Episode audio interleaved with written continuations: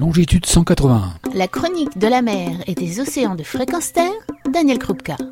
Bonjour, faites ce que je dis, mais surtout pas ce que je fais. On pourrait résumer ainsi la position du gouvernement français et du président Emmanuel Macron en matière de biodiversité, notamment marine. Au congrès mondial de l'UICN, juré craché, on va augmenter les zones de protection fortes. Mais de qui se moque-t-on quand les promesses non seulement ne sont pas crédibles, et j'y reviendrai dans une prochaine chronique, mais qu'au même moment à la Réunion dans une réserve existante avec protection forte, on assiste à une violation par l'État de ses propres règles en incohérence avec les propos présidentiels?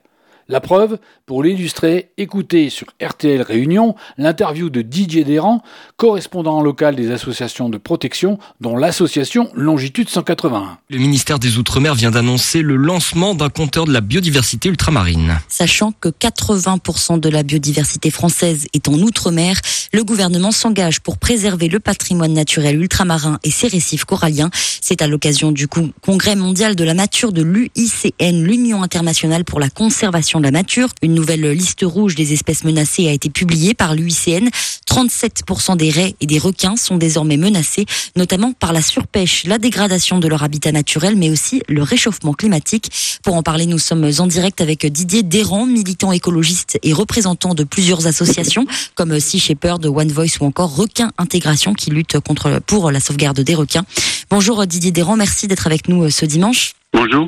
Alors on a beaucoup de choses à retenir hein, sur cette euh, liste rouge. On va parler de ce qui nous intéresse tout particulièrement à la Réunion, les requins et les raies. 37% en danger dans le monde.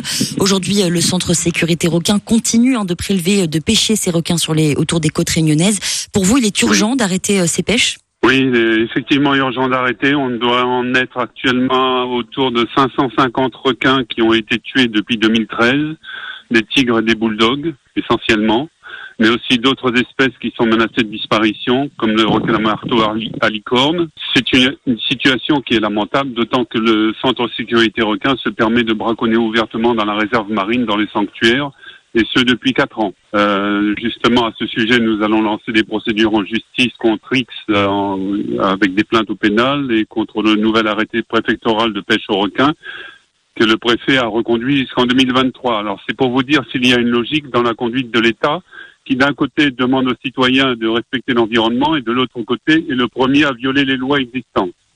Ouais, donc la Réunion et, plus largement l'océan Indien, ce sont donc des, hotspots hein, de la biodiversité mondiale, euh, que ce soit donc la faune marine ou terrestre ou la flore. Il est urgent de protéger ces zones naturelles. Est-ce qu'à votre sens, ce compteur lancé par le ministère des Outre-mer est une solution parmi d'autres, j'entends? Oui, c'est une solution parmi d'autres, mais il serait temps d'avoir des mesures efficaces et que le, nos politiques et les, les représentants de l'État prennent les choses en main et fassent réellement du, du boulot efficace. Euh, Alors concrètement, ce serait quoi un simple, un simple chiffre. Le requin marteau à licorne est en danger critique d'extinction. Sachez que depuis mars 2018, le Centre sécurité requin a pêché 48 requins bulldogs qui sont les principaux responsables des accidents et 56 requins marteaux à licorne dont une bonne partie sont morts parce que ces espèces sont très sensibles euh, lorsqu'on les attrape à l'hameçon. Donc aujourd'hui, c'est quand, même, euh, c'est quand même ahurissant, quoi. Hmm. Pour vous, les, des solutions euh, concrètes, fortes, une volonté politique forte, ça se traduirait par quoi exactement Comme qu'est-ce qui pour vous seraient les mesures les plus urgentes à prendre aujourd'hui? Pour la préservation des espèces sauvages menacées? Oui. La création, d'aires marines protégées, comme ça a été le cas en Méditerranée, comme c'est le cas à La Réunion. Euh, ce qui est désolant, c'est qu'au niveau des, des aires marines protégées, l'État ne fait pas respecter la loi. Il est le premier lui-même à les violer. Regardez ce qui se passe avec le Centre de sécurité requin à La Réunion.